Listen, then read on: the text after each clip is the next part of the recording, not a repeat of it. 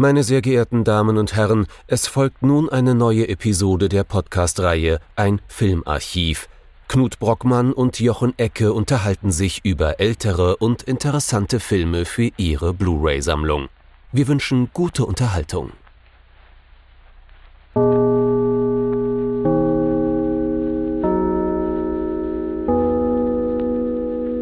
Knut. Hallo Jochen und hallo liebe Zuhörerinnen und Zuhörer zu einer neuen Folge unseres Filmarchivs.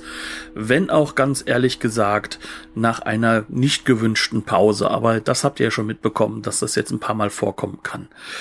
Wir befinden uns im Noirvember, aber wir wollten noch eine letzte Folge des Hashtag Horror-Oktober nachziehen, weil wir es noch mit einem Film zu tun hatten, der unserer Meinung nach ähm, durchaus so eine Art vergessenes Meisterwerk ist. Und, und wir hatten schon seit Jahren Lust drauf. Ne? Der, genau. der ist so auf dem Backburner seit einer Ewigkeit. Ganz genau. Und deswegen haben wir den jetzt noch nachgezogen und ähm, ohne uns zu sehr auf die Schulter klopfen zu wollen, wir hatten ja einfach recht. Es ist einfach ein großartiger Film und es hat sich mehr als gelohnt. Was haben wir uns denn angeschaut? Es soll gehen um das Haus des Grauens, uh, The Old Dark House von uh, James Whale aus dem Jahr 1932. Der Film direkt nach seinem bahnbrechenden Frankenstein. Und der Film, bei dem er dann hingeht und wirklich seine eigenen Sachen sozusagen mehr in den Vordergrund hebt. Er guckt mal, wie weit er es treiben kann nach diesem Kassenerfolg. Genau. Ganz genau. Und das heißt, das wird für uns jetzt eine Menge zu besprechen geben.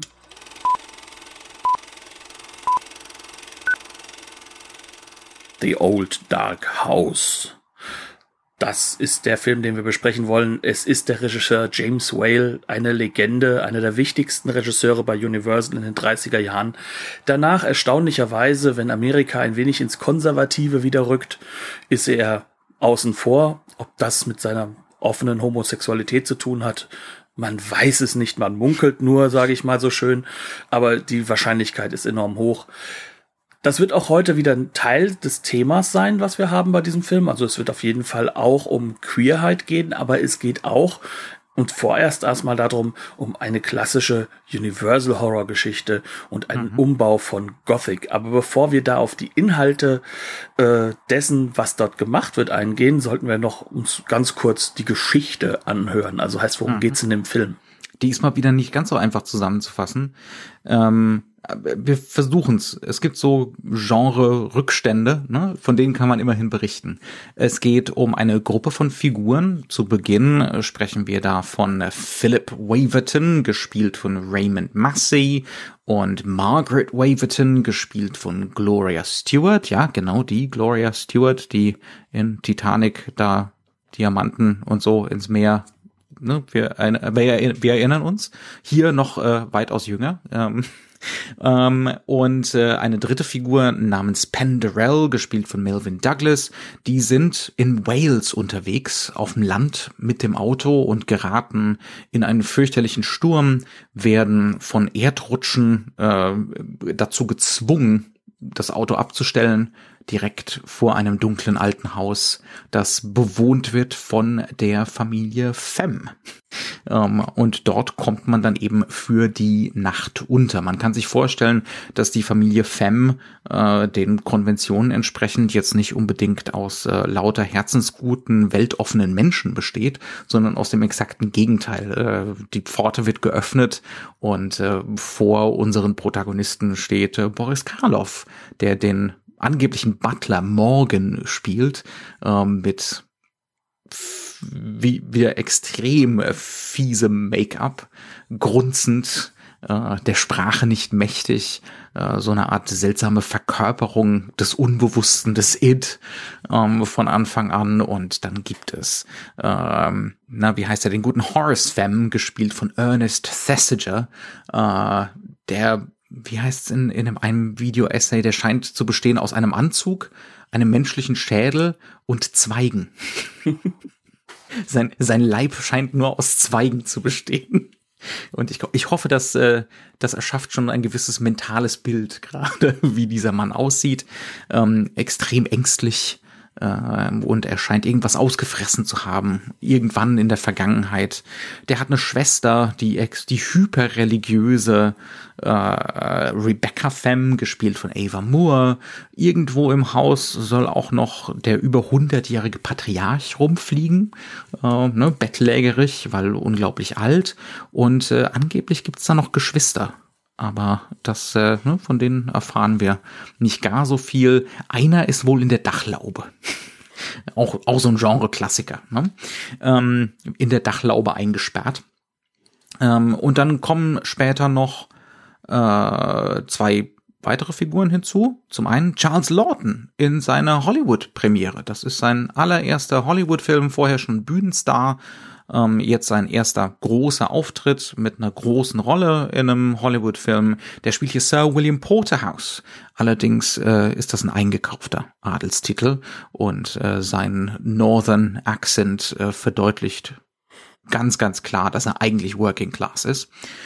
Und äh, er hat dabei angeblich eine Tänzerin, gespielt von Lillian Bond, äh, Gladys ist der Vorname, sie hat zwei Nachnamen, da kommen wir mit Sicherheit auch noch drauf zu sprechen. Der eine Nachname, oder sagen wir es doch gleich, der eine Nachname ist du Duquesne ähm, von, der, von der Eiche, ne?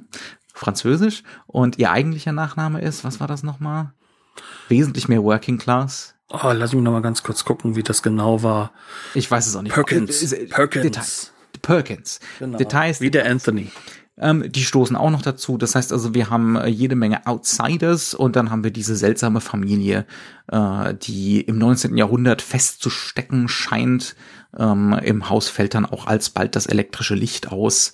Und äh, ja, dann beginn, beginnen die Seltsamkeiten. Man könnte jetzt meinen, es läuft darauf hinaus, dass wir eben erfahren, warum diese Familie so seltsam ist, warum äh, der jüngere Bruder Saul unterm Dach eingesperrt ist, warum der Patriarch angeblich so schlimm über die Stränge geschlagen hat in seiner Jugend, was mit der jüngeren Schwester Rachel passiert ist, äh, die angeblich mit 20 ums Leben gekommen ist. Also der Film äh, reißt jede Menge Lücken in der Vergangenheit auf, die sagen wir mal, durchaus äh, kausal relevant wären. Wir würden jetzt also von einem konventionellen Film erwarten, dass all diese Lücken vernünftig gefüllt werden. Hast du gerade gesagt, würden? Sind wir da schon so mhm. weit? Konditional eins oder zwei? Zwei. Ja, Herr nee, Doktor. Eins. Eins. Ja, Herr nee, Doktor. Nee, nee, eben nicht. ja, was der Doktor sagt, ist richtig. In nee. diese, ja. Egal wie. Also wir, das Würde ist sehr, sehr wichtig. Denn im mhm. Kern, was dieser Film macht, ist, dass er natürlich einige Konventionen einhält. Wir sind noch immer in Hollywood. Aber er reißt die Lücken nur so auf, wo es geht. Wenn man sich mal so vorstellt, das Ganze ist ja eine Buchverfilmung. Ähm, und äh, Roman von J.B. Priestley. Das ist ein Autor, der eine Weile lang ähm, einen äußerst guten Ruf hatte. Heute kennt man noch an Inspector Calls von ihm. Äh, das wird sogar ab und an noch mal in der Schule gelesen, äh, aber er ist so ein bisschen vergessen mittlerweile. Aber er war mal ein großer, wichtiger Autor, durchaus Highbrow, also gar nicht mhm. mal so sehr irgendwie äh, Autor von populären Horrorschinken oder so. Ja, und sein Roman heißt Benighted, also das ist ähm, auch da schon natürlich ein Wechsel. Aber worum es halt geht, ist, ähm, dass wir es hier mit einem eigentlich wahrscheinlich sehr ausgearbeiteten Plot zu tun haben. Mhm. Und jetzt reißt der Film Lücken. Und zwar so viele, dass er von potenziellen 100 Minuten sich auf knapp 72, 73 Minuten herunterkürzt. Auf so eine, so eine Universal Horror Länge. Genau. Eben, ne? Aber er macht das halt wirklich auch auf dieser Ebene, dass er sagt, ja gut, jetzt bleiben Lücken und es ist nicht nur Mut zur Lücke, sondern es ist der Wunsch nach Lücke. Das ist das zentrale Bauprinzip des Films. Genau. Ne? Diese, diese Lücken zu reißen und äh, dann nur bedingt Antworten zu geben. Das heißt also, er geht hin und er wird uns auch seine, seine Mechaniken im Endeffekt die ganze Zeit halt auch wieder redundant machen, hm. aber er wird uns nicht redundant machen, was wir denn von Dingen, von Leuten, von Verhaltensweisen oder so zu halten haben, sondern da lässt er uns mit ganz bewusst alleine. Also so, so ein hm. klassisches Ding, wenn die Figuren das erste Mal nach dem Essen zusammensitzen vor dem Feuer, dann wird Charles Lawton wirklich sagen, jetzt sitzen wir hier schon zwei Stunden und wir wissen noch immer nichts von unserem Gegenüber, wer wir eigentlich mhm. sind. Ne? Das zeigt schon so diesen Working Class Background. Warum seid ihr eigentlich solche Freaks, Mann? Genau.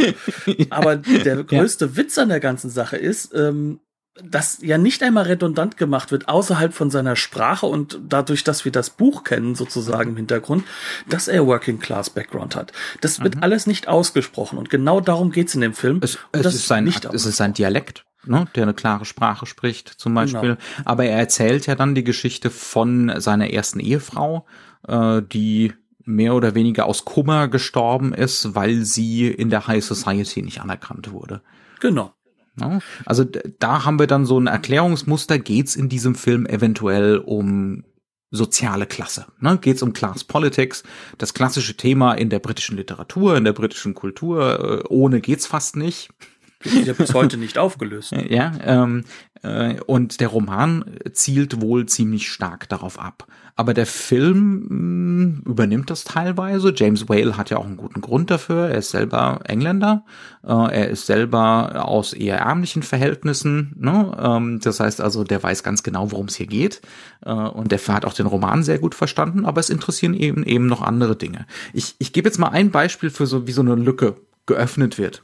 Zu Beginn des Films äh, kommen unsere Protagonisten relativ, ja, eigentlich klatschnass ins Haus rein und äh, unsere gute, wie heißt sie, Margaret Waverton, die Gloria Stewart, möchte sich gerne umziehen.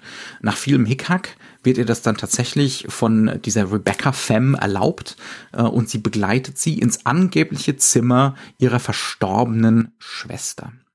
Und dieses Zimmer ist natürlich im Zustand äh, wie zu dem Zeitpunkt, als ihre Schwester 20 war. Das heißt also, wenn Rebecca jetzt so 70 ist, ne, äh, ist das einfach ein 50 Jahre altes Zimmer.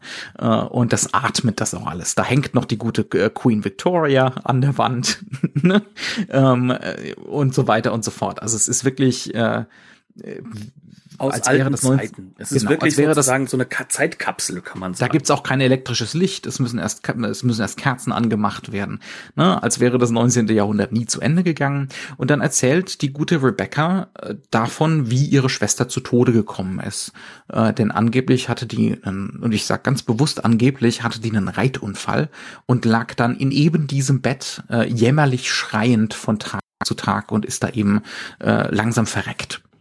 Ne, das ist das richtige Wort. Und äh, sie hat sichtlich Vergnügen daran, diese Geschichte zu erzählen, denn ihre äh, Schwester, so beschreibt sie diese Rachel, war ähm, moralisch liederlich. Sie sah besser Insofern, aus als Rebecca und hatte bei den Jungen Erfolg und dementsprechend musste Rebecca das, man ja. kann es so hart sagen, ähm, einfach durch Religiosität wieder wettmachen und äh, entsprechend sind. Das ist jetzt aber dein Erklärungsversuch. Genau. Ne? Aber das ist jetzt gerade dein Erklärungsversuch. Aber dann gibt's so Seltsamkeiten in der Präsentation von dieser Rebecca und von diesem Zimmer. Denn immer wenn Rebecca, das ist jetzt wirklich nur eine Kleinigkeit, aber immer wenn Rebecca auf ihr Zimmer geht, ne, sagt, sie zieht sich zurück, dann geht sie diesen Gang runter, das ja, der ja offensichtlich zum Zimmer ihrer Schwester führt. Ist das ihr Zimmer oder ist das das Zimmer der Schwester? Ähm, sie merkt sofort, dass, äh, dass die gute Margaret das Fenster aufgelassen hat. Ne, wie passt das zusammen? Warum ist sie da offensichtlich ständig in diesem Zimmer? Ähm, und dann kommt noch dazu, äh, ist sie da wirklich langsam verstorben? Gegen Ende hin kriegen wir irgendwie noch den Hinweis, eventuell hat die Familie sie auch gemeinsam umgebracht. Ne, sie sozusagen von ihrem Leiden erlöst. Äh, aber auch das, das kriegen wir von Saul, dem äh, guten dem guten Bruder, der unterm Dach eingesperrt ist, gesagt, der im selben Atemzug meint, äh, eigentlich hätte ich das, äh, darf ich das niemandem erzählen. Ich habe versprochen, ne, ich habe versprochen, dass ich das niemandem erzähle und ich lüge nie. sozusagen. Was aus ihm also aber übrigens auch wiederum diese Figur macht, die wir dann gleich interpretieren würden, nämlich er ist mhm. wirklich dieses Unterbewusste des Hauses, der ist mhm. weggesperrt. Deswegen, weil er weiß Dinge und sagt Dinge, die nicht gesagt werden sollen. Das heißt ja. also, wir werden da dann jetzt plötzlich in so einem Vakuum gehalten zwischen was stimmt denn jetzt und äh, eigentlich genau. können wir es uns nicht erklären es kann genauso gut sein, dass der Typ lügt, weil er wirklich äh, völlig durch ist. Ne? Ähm, also und das ist er. Typ, Das also wirklich mehr als durch. Ähm, und das ist so das Minimum, was wir so an Erklärungen für die Vergangenheit kriegen. Wir kriegen also gesagt, die Vergangenheit drückt. Äh, das 19. Jahrhundert ist konstant präsent. Ähm, aber wie und warum und was diese Herrschaften angestellt haben. Zum Beispiel bei Horace steht noch im Raum, dass er wohl irgendwann mal eine Probleme mit der Polizei hatte.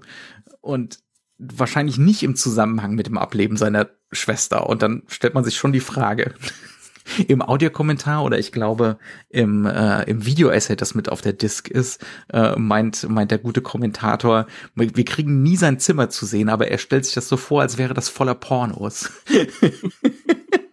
Was halt mit reinkommt, ist aber ja, wirklich, ja. Dass, äh, dass das sogar uns doch nochmal bewusst gemacht wird, wir sehen das Zimmer nicht. Weil er lädt mhm. nämlich sehr, sehr bewusst ein. Ich hab da was, was ich mal zeigen möchte, sagt er sogar regelrecht.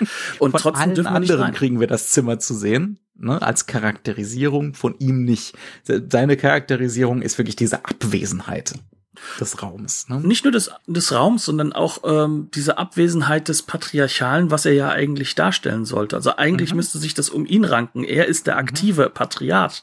Mhm. Und, und ähm, let's face it, das ist hier ein Gothic-Film. Das heißt, wir haben hier ein Patriarchat, das auch auftreten muss. Darüber werden wir, glaube ich, auch nochmal reden, wenn das alte Patriarchat gezeigt wird. Mhm. Ähm, aber was wir halt auch haben, ist halt im Endeffekt, wir haben sonst alle Punkte, die von diesem Haus sozusagen als, als Ort der Psychologisierung, als Ort des, dessen, mhm. wo das Unterbewusste sozusagen mit reinspielt. Es werden alle Haken gemacht, ne? Also ja. da sind so solche klassischen Dinge drin, wie dass du wirklich keinerlei Orientierung hast. Mhm. Dieses Haus selbst steht halt auch wirklich für das Alte, das irgendwo nicht weggehen will, weil, mhm. wenn wir das mal so haben, dieser Sturm wird alles wegwischen, aber nicht dieses mhm. Haus. Das ist das Einzige, ja was auf es ist Stein auf Fels gebaut. gebaut. Genau, es ist auf Fels gebaut ja. und alles drumherum, äh, der, der, der, der See, der da wohl in der Nähe ist. Also es ist nicht das Haus of Usher, es ist das Gegenteil des Haus of Usher. Ne? Genau. Ja. Das heißt, wir haben es hier mit einem Haus zu tun, das ist definitiv, das steht für diese, diese, diese hohe Klasse. Es steht halt für das alte Patriarchat, aber das geht ja nicht weg. Und mhm. das wird ja auch bleiben. Und äh, das Interessante ist, dass es aber auch diese Leute darin einsperrt. Also mhm. äh, die, diese Familie Fem ist nicht frei. Die sind mhm. eingesperrt in diesem mhm. Haus. Dafür gibt's dann immer wieder, und das ist das, was der Film eigentlich will. Er will immer wieder extrem suggestive Momente und Bilder schaffen. Die müssen nicht irgendwie kausal kohärent dann tollen Plot ergeben, ne, sondern die müssen diese Themen rüberbringen. Also da gibt es zum Beispiel einen fantastischen Moment, der überhaupt nicht sich nach 1932 anfühlt. Äh, die Gladys, äh, also die Tänzerin slash Prostituierte, ähm, ist auf der Suche nach Penderell, der irgendwie in Richtung der, er will Whisky holen aus dem Auto, aus der Garage. Und er kommt irgendwie nicht zurück und äh, dementsprechend geht sie ihn suchen und dann kommt sie am Küchenfenster vorbei. Und in der Küche ist gerade Morgan, also der Butler, Boris Karloff eingesperrt. Und sie guckt für einen kurzen Moment durchs Fenster. Und dann gibt's einen wirklich fantastischen und der Moment, der 1932 unglaublich schockierend gewesen sein muss. Gerade auf einer großen Leinwand. Denn Karloff kommt dann langsam zum Fenster guckt für einen kurzen Moment raus und dann haut er mit der Faust durchs Fenster direkt in die Kameralinse rein. Ja. Aber das bringt natürlich alles nichts, denn davor ist noch ein Gitter. Das ja. heißt, er ist eingesperrt eigentlich. Ne? Also auch das ist ganz, ja. ganz wichtig dabei. Er kommt selbst nicht raus, obwohl er selbst ja gar nicht. Das Unbewusste, das Es ist eingesperrt. Ne? Genau. Eingehegt von den Strukturen. Und es versucht trotzdem rauszugreifen. Mhm. Und mit Sicherheit nicht positiv. Also der ist ja. schon, der will schon was Böses. Das merkt man ja. richtig. Also ja, er ist, es ist auch sexuell. Es ist ganz eindeutig sexuell äh, konnotiert. Ja. Genau. Und ähm, da kommen wir halt wirklich so bei solchen Bildern, die immer wieder so rein reinspringen in diesen Film. Mhm. Ne? Wir können auch sagen, so dieses, wenn wir das erste Mal diese Tür geöffnet wird, da gibt's so, so, so ein Fensterchen in dem großen, äh, in dem, ja, in der großen äh, Haustür und das wird so zur Seite aufgezogen und dadurch gibt es einen Aufzug für das Gesicht von Karloff. Ähm, mhm. Und ähm, damit dieses Gesicht so rüberkommt, wie es rüberkommt, müssen da tausende von Spots in die Tür eingelassen sein. Sonst kannst du das gar nicht so filmen, ja. Aber es ist halt einfach dieses, dieses Aufkommen und dieses so. Es ist ein sehr teurer Film gewesen, ne, für Universal-Verhältnisse. Ja. Deswegen war es auch so schlimm, dass er gefloppt ist. Genau, ja, ja am Anfang. also der, der, die, die Ausleuchtung ist unglaublich präzise und aufwendig, ja. Aber dieser Moment, dieses, dieses Gesicht, das prägt sich ein. Und zwar mhm. extrem. Und wir mhm. wissen, jetzt ist da was Schlimmes und diese Leute haben gar keine andere Chance, als trotzdem reinzugehen. Und mhm. das ist sozusagen so diese, dieser erste Moment, wo uns klar gemacht wird, okay, Jetzt kommt der wahre Horror. Vorher, das mhm. hat sich schon aufgebaut. Wir haben, wie du so schön gesagt hast, wir haben so sozusagen diesen Lawineneinbruch mit dem Matsch, der dann mhm. ihnen den Rückweg wegnimmt. Ähm, das hat natürlich eine überhöhte eine Mystifizierung natürlich auch schon, ne? Sozusagen, sie werden dahin getrieben.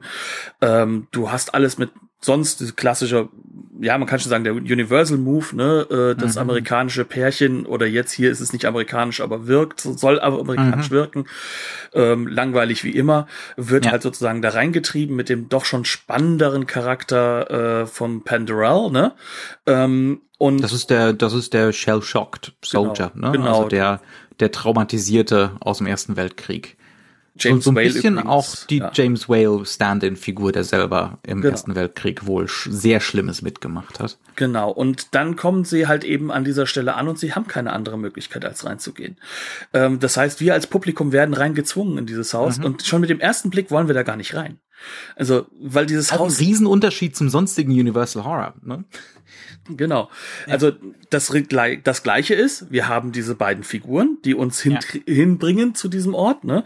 Und wir hatten ja vor nicht allzu ferner Zukunft hatten wir ja mit äh, The Black Cat halt auch einen Horrorfilm, zwei Jahre später, auch Universal, ja. wo genau der gleiche Move ja auch stattfindet mit. Aber mhm. da haben wir vorher noch eine Exposition dazu bekommen, die das Ganze ja. neu macht.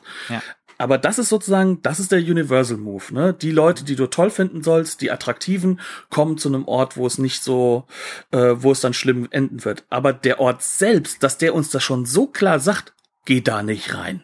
Das, das ist es eben, ne? Also in den frühen Universal-Sachen sind diese Geisterschlösser oder diese Laboratorien, darauf wird auch in den, im Audiokommentar hingewiesen und so, und das äh, von Kim Newman, ähm, das, äh, dem stimme ich auch vollkommen zu, das sind eigentlich Sehnsuchtsorte. Ja, also wer will nicht in dieses James Whale Frankenstein Laboratorium?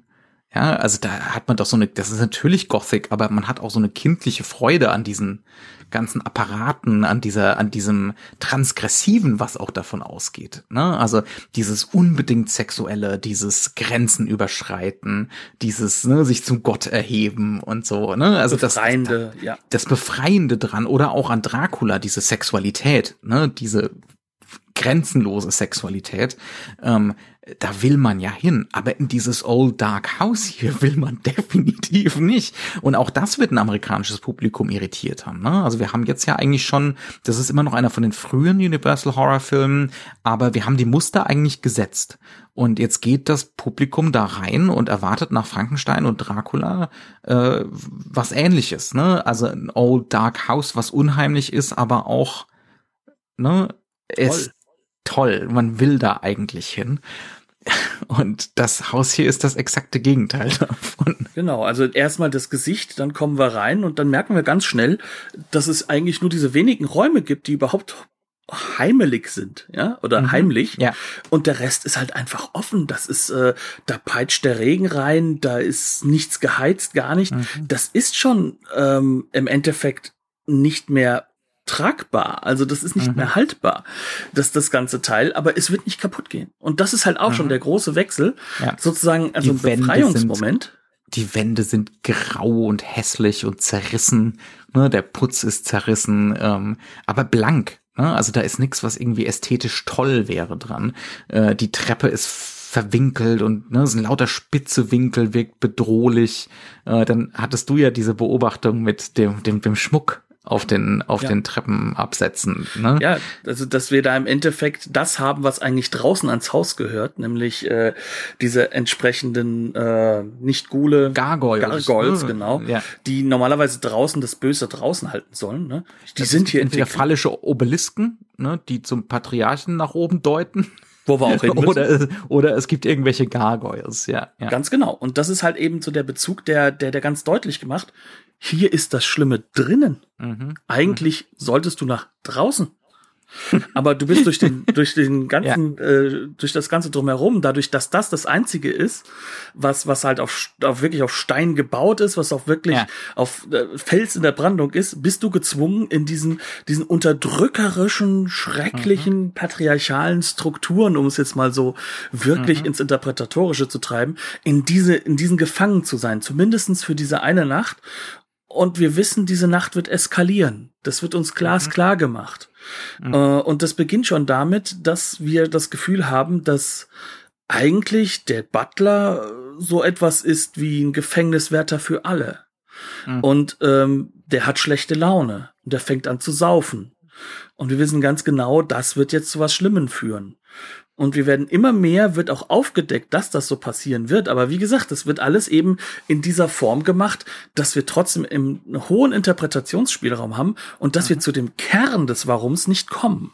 Ich würde sogar sagen, wir können gar nicht anders, als anzufangen, abstrakt mit dem Film umzugehen. Also da tatsächlich zu interpretieren auf einer abstrakten Ebene, weil uns ja der Plot im Prinzip vorenthalten wird. Genau. Also äh, wir, es gibt hier keinen Plot in dem Sinne auch äh, ganz oft werden, werden Plots unglaublich ausgedehnt. Da haben wir ja auch drüber gesprochen. Ne? Es gibt ganz viele Handlungen, die gefühlt gleichzeitig stattfinden, ähm, es aber dann doch auch nicht so wirklich tun, so dass man immer mal wieder so verwirrt ist von Moment mal, wie viel Zeit ist jetzt hier eigentlich vergangen? Ähm, es fühlt sich zum Beispiel so an, irgendwann so im ersten Drittel des Films haben wir unseren, wie heißt der gute Mann? Ich, ich komme mit den Namen durcheinander, das ist ganz fürchterlich. Unser guter Herr Waverton, der sagt, er geht jetzt mal da nach oben, um eine Lampe zu holen, weil der Strom ausgefallen ist. Und äh, der Hausherr, also äh, Anführungszeichen äh, wirklich, in Anführungszeichen der Horse, äh, unser Leptosom, äh, der der will nicht mit weil er natürlich weiß, dass äh, sein Bruder da unterm Dach gefangen ist und da hat er unglaublichen Schiss davor. Es fühlt sich aber irgendwie gefühlt 100 Jahre an. Es wird dann in diverse andere Szenen geschnitten, bis unser guter Mr. Waverton da tatsächlich mal unterm Dach angekommen ist. Also man hat sowieso das Gefühl, dass ja. bis er wieder nach unten gekommen ist, schon komplette, ja. komplette Akt der Film rum. Ist. Dann genau, im, im, sobald wenn er mal unten ist, dann sind wir quasi schon äh, beim Klimax da sind wir schon im letzten Akt, ja. Ähm, also solche, solche Strategien fährt der Film auch. Und jetzt könnte man natürlich sagen, das sind dramaturgische Grobschlechtigkeiten. Aber das, also wenn man, je länger man drüber nachdenkt, nee, es sind Verwirrstrategien, ja, ähm, die einen durcheinander bringen sollen. Es, man soll so den Eindruck gewinnen, das ist so ein well-made Play. Das heißt also, wir haben die Einheit von Raum und Zeit und Handlung und äh, dementsprechend äh, die die Handlung, die in einem Plot ne, so äh, die die Zeit, die in einem Plot vergeht, die vergeht im anderen Plot auch, aber das stimmt so nicht. Das passt nicht, das passt hinten und vorne nicht zusammen ähm, und das äh, ist, ist eine unglaubliche Verfremdung. Es, es wird seltsam dadurch. Der ganze Film fühlt sich dramaturgisch seltsam und hakelig an ähm, und er soll's. Ich glaube, er soll's. Ähm, und dann sind da noch ganz viele andere Effekte. Das ist eigentlich kein übernatürlicher Film. Null. also es, es, es findet eigentlich nichts Übernatürliches statt. Ähm, aber es gibt so Momente. Und Ideen, dass wir das so das Gefühl haben können, es müsste übernatürlich sein, wie zum Beispiel, dass da, dass sie dahin getrieben werden zu dem Haus. Das wird ja. schon nahegelegt. Aber ist auch das meine es ist ganz regnet. unterschwellig. Es sind unterschwellige Effekte.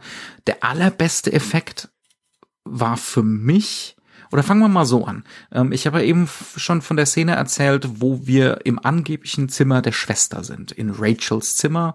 Und äh, Frau Waverton ist gerade dabei, sich umzuziehen. Äh, und Rebecca, also die Hausherrin, die aktive Hausherrin, die alte böse Frau, ähm, sagt ihr mit einer unglaublichen Brutalität, dass auch ihr Fleisch welken wird. ähm, und auch sie ist ja sündhaft äh, und fürchterlich. Wie ihre ähm, Schwester. Und genau, äh, und während sie diesen Monolog zum Besten gibt, fängt Whale plötzlich an, in die alten kaputten Spiegel im Zimmer zu schneiden. Also plötzlich geht's von Mise en scène, Inszenierung der Figuren im Raum hin zu Montage. Und wir sehen immer mehr verzerrte Spiegelbilder von dieser alten Frau. Äh, also fies verzerrte Dinge, wo man denkt, okay, ja, da geht's jetzt darum, dieses dämonische und kaputte und perverse an dieser alten Frau darzustellen. Ähm, und dann ist der Monolog vorbei und plötzlich sehen wir unsere Protagonistin, unsere Frau Waverton, auch in solchen Spiegelbildern. Und es wird sogar noch mal das Spiegelbild dann von der guten äh, Rebecca noch mal kurz mit reingeschnitten, weil jetzt wird es nämlich äh, subjektiv. Und das mhm. urplötzlich übrigens. Ja, ne? ja. Plötzlich ist und, eine Subjektivierungsstrategie. Und, und der Film macht es nicht redundant, dass so. das jetzt die Subjektive dieser Figur ist. Ja, also ähm, es ist im ersten Moment verwirrend und ich kann mir vorstellen, äh, für einen gewaltigen Anteil des Publikums bleibt es einfach verwirrend. Ja?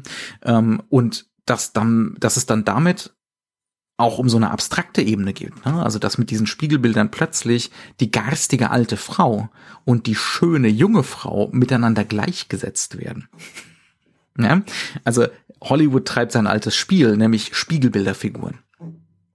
Ja, ähm, solche thematischen Parallelismen, ähm, das setzt dann auch hier ein. Und du kannst dann gar nicht anders. Entweder das fällt dir auf und du fängst an drüber nachzudenken, was dir hier gerade suggeriert wird, nämlich, dass die allermeisten Bewohner dieses dunklen alten Hauses in der modernen Welt dort draußen ihre Äquivalente haben.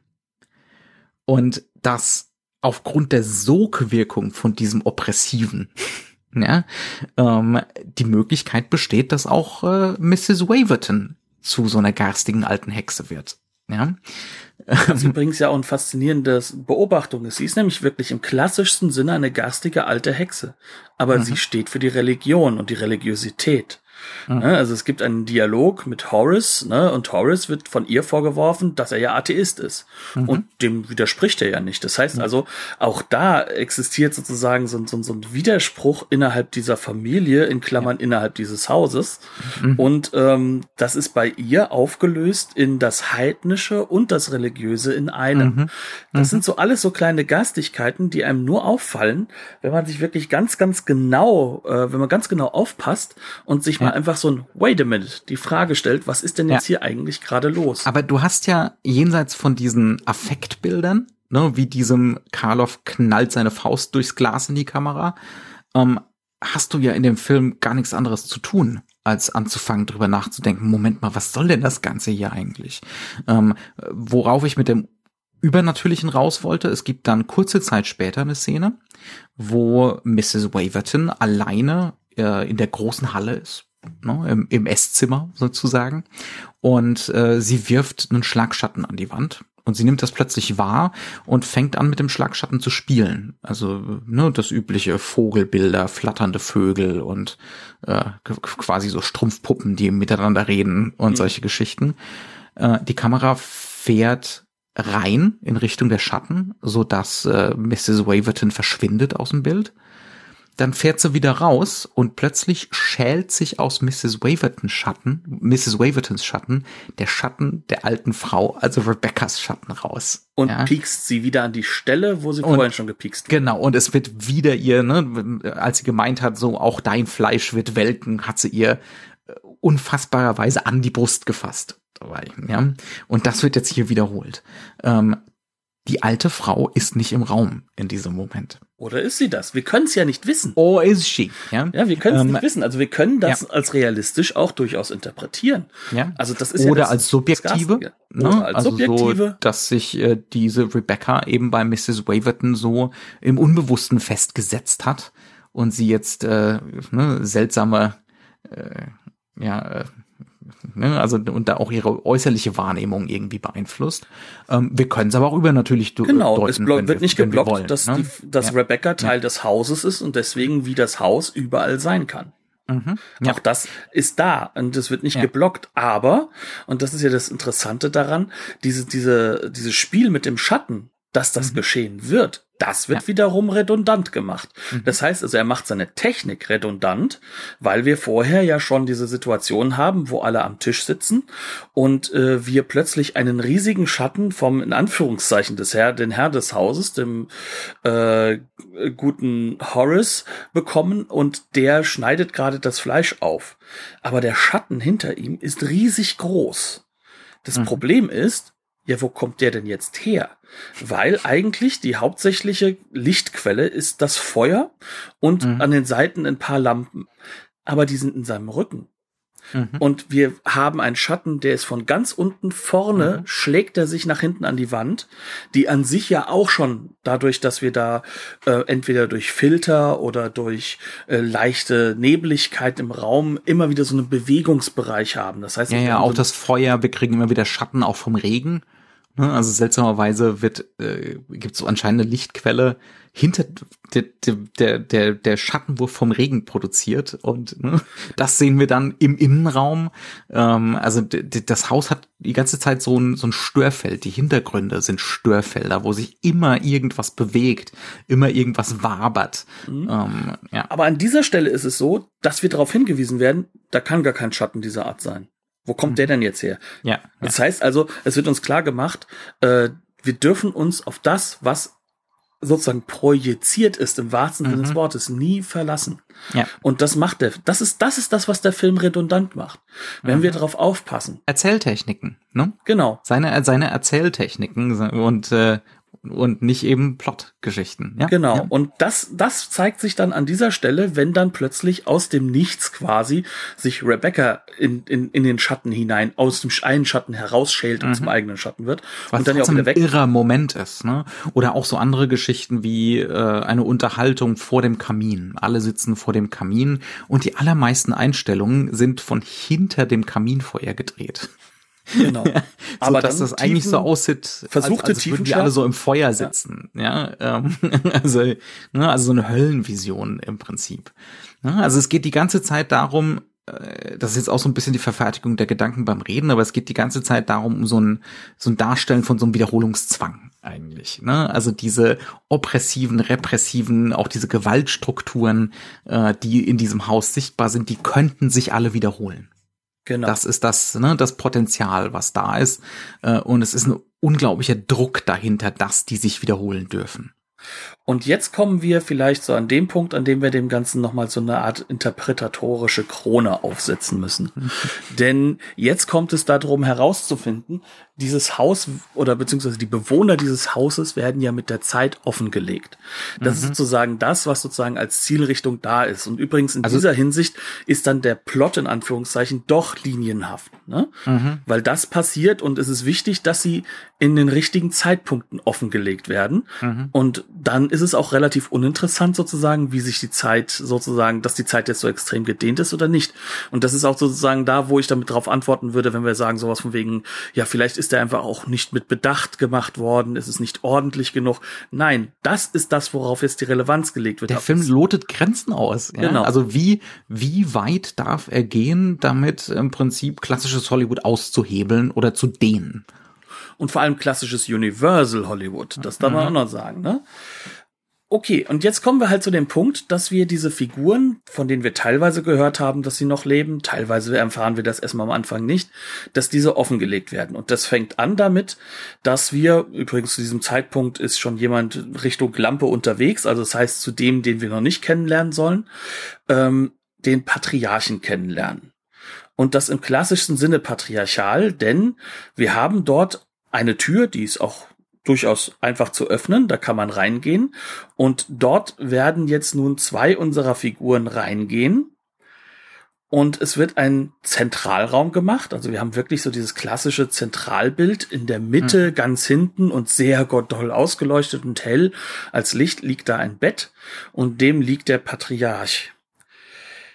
Jetzt haben wir natürlich eine ganz interessante Funktion von dem. Der ist nämlich der sozusagen, wo es vorher hieß, der ist an allem schuld. Der hat ein schlimmes Leben geführt, hat Rebecca gesagt.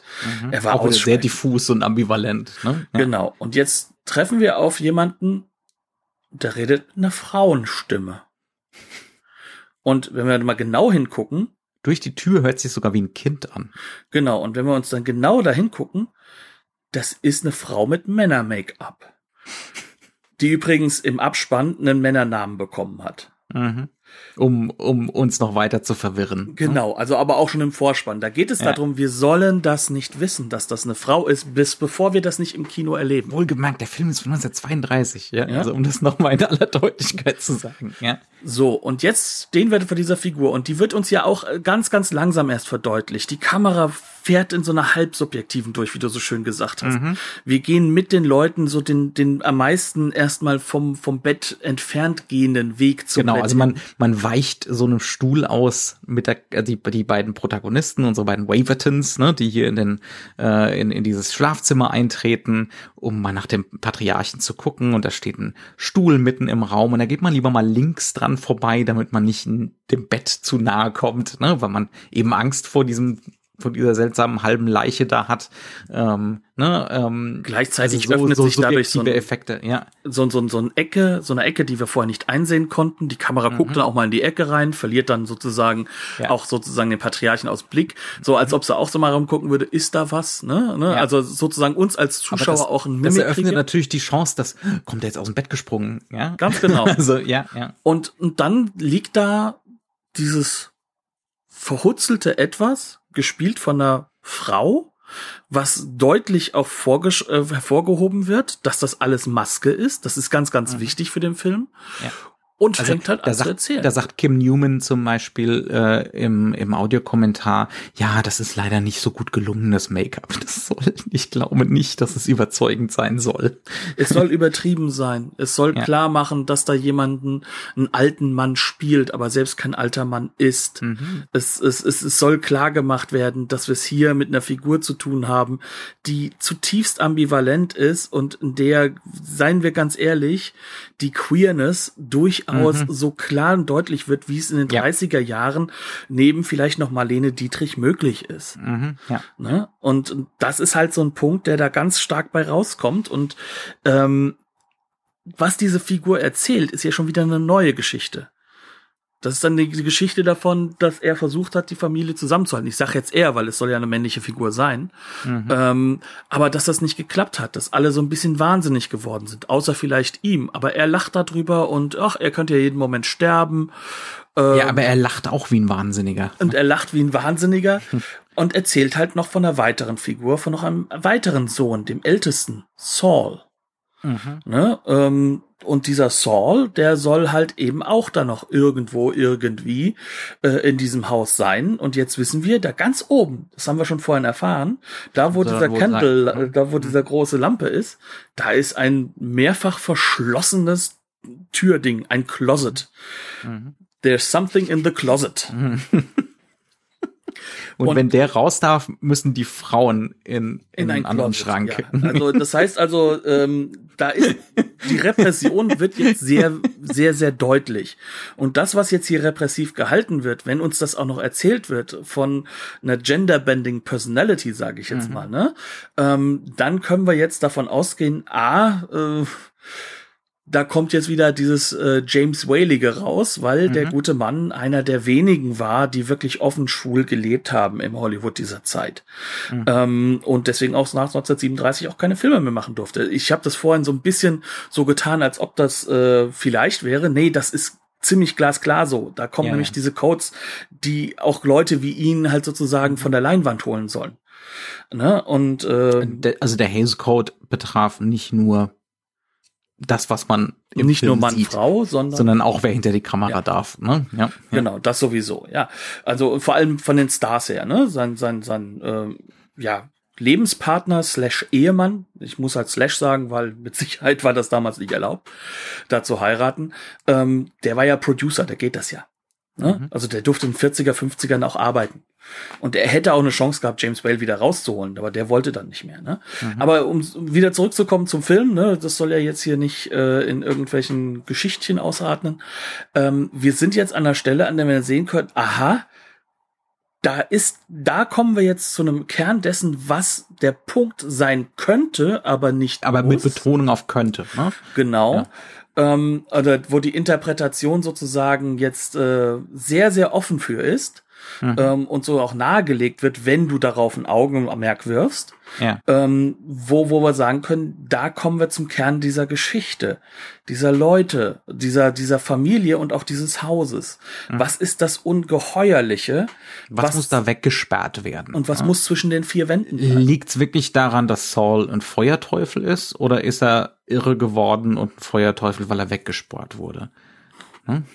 Ja. Und warum wurde er dann weggesperrt? Ja. Und ja. warum ist dann plötzlich sein Wärter ähm, derjenige, der ihm als einziges mit unglaublich liebevoller Art und Weise entgegenkommt? Morgen. Ja. Ja, ja, also die Karloff-Figur und wir sind wie immer der Spoiler-Podcast. Also ihr habt jetzt fünf, vier, drei, zwei, eins Sekunden, um noch wegzuschalten, äh, weil das schon nur gegen Ende erst kommt. Ähm, Saul muss natürlich dran glauben. Ne? Also der ist wirklich das Monster, und der wird dann freigelassen äh, und äh, stürzt die Balustrade runter und ist tot. Und in dem Moment, wo Morgan, also diese Butler-Figur, äh, die die Boris Karloff spielt, das mitbekommt, geht ein Ruck durch dieses Monster und er ist unglaublich traurig. Und es ist wieder dieses wahnsinnig pathetische, ja, ähm, und suggestive, aber es wird natürlich nicht ausgesprochen. Ne? Er, er trägt dann die Leiche wieder nach oben unters Dach. Äh, was ist da los? Ne? Welches Verhältnis hatte hatten die beiden zueinander, der angebliche Gefängniswärter zum Gefangenen. Ne?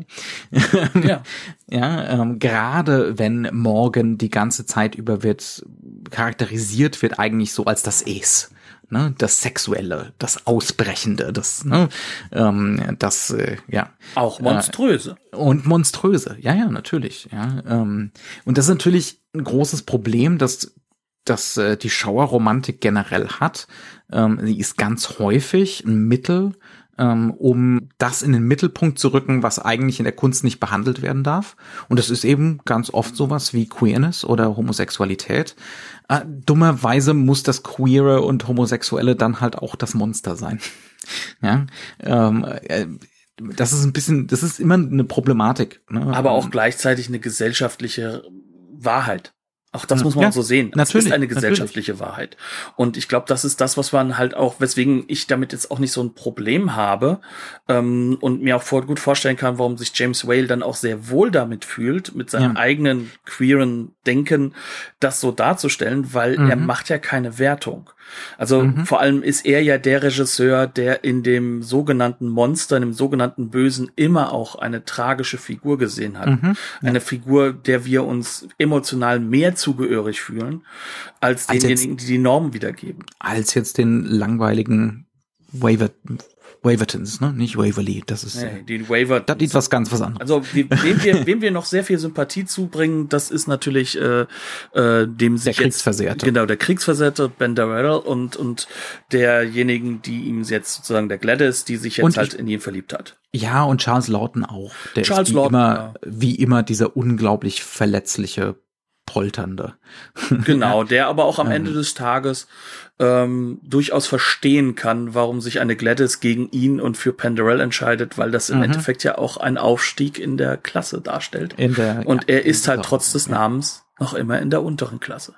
Mhm, ja, und das will er ihr auch nicht verwehren, ne? weil er ja gesehen hat, äh, was passiert, wenn, wenn das einer Frau verwehrt wird. Ne? Ganz genau. Ja, diese Art von Aufstieg. Also ne? nur so, so also als Nebenpunkt. Da ist, da ist auch, da, da ist, ja, es ist, es ist nicht nur, ähm, es ist nicht so ganz negativ. Ne? Also der Film sagt die ganze Zeit über, ähm, es besteht die Gefahr, dass dieses 19. Jahrhundert uns wieder voll in den Griff bekommt ne? und dass wir aus diesem Haus nicht mehr rauskommen. Aber er hat auch äh, optimistische Tendenzen. Befreiungstendenzen, ne? zu sagen, ähm, dieses Ehepaar, die verstehen sich dann gerade durch die Krisensituation doch wieder ganz gut. Ne? Ähm, und äh, der Kriegsversehrte kann vielleicht gerettet werden. Ja, ähm, ne? für, für Saul gibt's keine Rettung, der ist schon kaputt. Ne? Aber für diejenigen, die jetzt gerade erst ins Haus gekommen sind, eventuell können dies doch noch schaffen. Und das ist kein Kitsch, das ist auch in diesem Fall noch nicht mal irgendwie so Hollywood dran gepapptes Ende, Ne, Nee, um, das nimmt er ja weg. Da haben wir schon Ja. die, den Abspann. Wenn der, wahrscheinlich kam der Cutter mit einem Ende, wollte es dran machen und da haben sie dann schon vorher Ja. den Abspann gedenkt. Was, Ja. soll ich jetzt damit? Schmeiß weg. so, der, der Film arbeitet sogar ziemlich hart dran. Ja, also das kommt nicht so unvermittelt, äh, sondern das ist dem Film ein Anliegen. Das ist die ganze Zeit über so angelegt, ähm, dass man diesem Haus doch auch entkommen kann. Aber das das, Haus möglich. geht nicht weg. Das Haus bleibt. Das Haus bleibt. Das Haus bleibt. Und das ist halt einfach Ja. so, glaube ich, da, wo wir dann halt auch wiederum je nach Lesart auch was reinnehmen können. Das heißt also auch, äh, du kannst es noch so unterdrücken, aber der Schaden, ne, oder Mhm. die- dieser Unterdrückung von Queerness, ne, Ja. diesem Nicht-Erlauben von Anderssein. Und das ist ja nur eine, ne? Also Ja. um das nochmal deutlich zu sagen, das ist eine mögliche Lesart von diesem Film. Ne? Gleichzeitig Also- wird auch, äh, wird auch das Patriarchat nicht weggehen, heißt das. Mhm. Es heißt aber auch gleichzeitig, es wird äh, die Klassen, das Klassenbewusstsein, das wird immer da sein. The Old Dark House wird immer da sein. Mhm. Aber das Patriarchat ist eine lächerliche Performance. Eine Maske. Ne? Ja. Ähm, Wie es da anhand dieses, ne, dieses Wahnsinnsverfremdungseffekts dargestellt wird, dadurch, dass es von einer Frau gespielt wird. Ähm, was wir noch gar nicht erwähnt haben, Knut, der Film ist eine Komödie, oder? Also ich, ich war, ich, ich empfand ihn ähm, als Also ich habe sehr gelacht. Ja, ja, ja, klar. ja. Also ich empfand ihn als beides. Ich, äh, also ich hatte das Gefühl, dass dieser Film schon seine Horroreffekte, die er bringt, sehr durchaus ernst meint, dass er Mhm. auch seine grundsätzliche Stimmungseffekte sehr ernst meint, Mhm. aber er meint auch seinen Dialog sehr ernst und wie er die Schauspieler inszeniert und das ist Komödie. Das ist schwarze Komödie. Das ist Mhm. Äh, zutiefst auch zutiefst britisch. Ja. Also wirklich zutiefst britisch. Das, das versucht auch gar nicht erst so richtig amerikanisch zu sein, Mhm. sondern das ist wirklich so das, da, da könnte man sich vorstellen, ähm, Grau, schlechtes Wetter, Matsch. mhm. Ja, Ja, aber äh, auch, auch, auch wie die Figuren reagieren, wie sie reden, der Dialog und ähm, auch das, was sozusagen diese Dissonanz zwischen dem, was erzählt wird und was wie agiert wird, das hat was, das hat was glasklar, das soll was offenlegen, das soll Gesellschaftssatire sein. Ja. Das soll satirisch bleiben und auch wirklich komödiantisch bleiben. Also ich habe bei dem Film nicht laut aufgelacht, aber ich kam aus dem Schmunzeln nicht raus. Mhm. Ähm, das ist so, aber wir Also, beide sind auch unterschiedlich in der Art und Weise. Ne? Wir sollten, wir sollten, ich wollte das jetzt nur noch mal erwähnt haben, so gegen Schluss, äh, nicht, dass irgendjemand schwer überrascht ist, der so, ein, so einen eisenharten Film erwartet.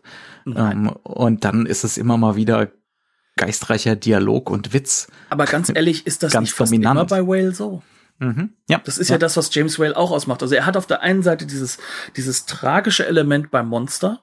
Mhm. Er hat aber auch gleichzeitig äh, diese Metaebene, die sich ja auch hier durchaus dadurch zeigt, dass er uns ja andauernd seine filmischen Methoden Ja. 1932 offenlegt. Ja. Mhm. Und es hat halt auch immer diesen Witz, diesen, diese, diese Ironie, Dieses satirische, und auch satirische. das Karikatur. Ne?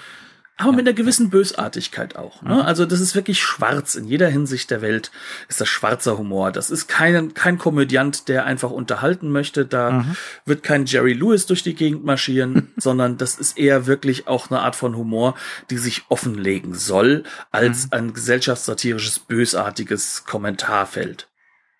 Ja, ne? Aber das macht super. Ich, ich glaube, wir haben so die wichtigsten Sachen haben wir, äh, Ja. Haben wir ganz gut abgedeckt. ja. War, wir haben noch gar nicht gesagt, so ein bisschen filmhistorische Einordnung, warum, äh, der, der ist ja einigermaßen unbekannt. Ne?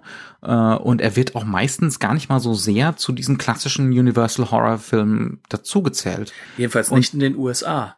Ja, und das hat Gründe. Ähm, zum einen, weil Universal das gar nicht will, weil Universal die Rechte nicht mehr dran gehören. Die Rechte gingen irgendwann in den 60ern zu Columbia an dem Film und äh, dementsprechend hatte Universal dann einfach kein Interesse mehr Also dran. Ne? die Rechte des Films Ähm, sind das gar nicht, sondern auch die Rechte des Stoffs. Also Des die, Stoffs, die, der genau. Stoff Und dann- wurde 1963 nochmal Und verfilmt. dann gab's einen von, einen von William Castle. Ne? genau. Mhm, Ist ein auch nicht unbedingt schlecht. Ne? Es hat sehr viel, hat sehr viele, Ist halt ein William Castle-Film. genau, es hat sehr viele alte Hammer-Vibes auch mit drin noch, hab ich gelesen. Mhm. Ja, ich habe das ist eine Co-Produktion. Das ist eine Hammer-Co-Produktion, Ja. glaube ich, soweit ich mich erinnern kann. Genau, ich habe ihn leider Ähm, nicht gesehen. Ich kann leider über den nichts sagen. Ich werde ihn mit Freude mal gucken.